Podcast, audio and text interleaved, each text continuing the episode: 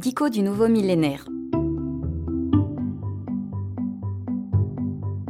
Décoder avec impertinence les nouveaux mots qui font leur apparition en France. Woke. Comment expliquer qu'être woke est devenu en quelques années aussi désirable qu'être cool? Commençons par aller voir ce que cela veut dire. Pour les non-anglicistes d'entre nous, woke est le participe passé du verbe to wake, réveiller. Ce qui nous donne le fait d'être réveillé, et non pas après une nuit de sommeil, sinon on s'en fout, mais réveiller des illusions et en l'occurrence d'être conscient des oppressions dont souffrent les femmes et les minorités.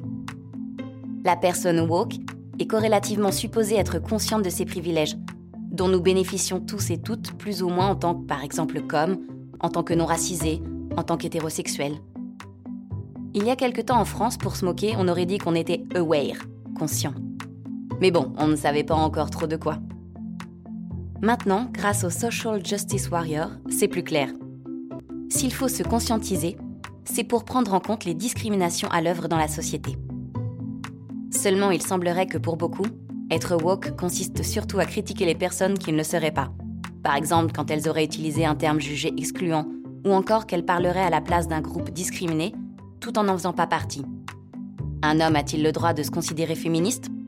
Je vous laisse deux heures pour en discuter sans vous fâcher à mort avec des amis. Pire, une personne intersexe peut-elle être jouée dans un film par un acteur non intersexe? Bilan, être woke ce serait comme s'acheter une sorte de pureté idéologique, un nouveau certificat de bonne conscience, alors que le problème des discriminations est peut-être un poil plus complexe. Comme être woke, c'est donc bien percevoir l'ampleur de ce qui ne va pas, le prendre en compte et surtout le signaler haut et fort le plus souvent possible aux autres, pour le leur reprocher ou les critiquer, cela peut vite conduire à nous rendre un peu trop sérieux, donneurs de leçons, voire prétentieux, ou nous amener à surréagir à chaque occasion, la limite étant perçue différemment pour chaque personne.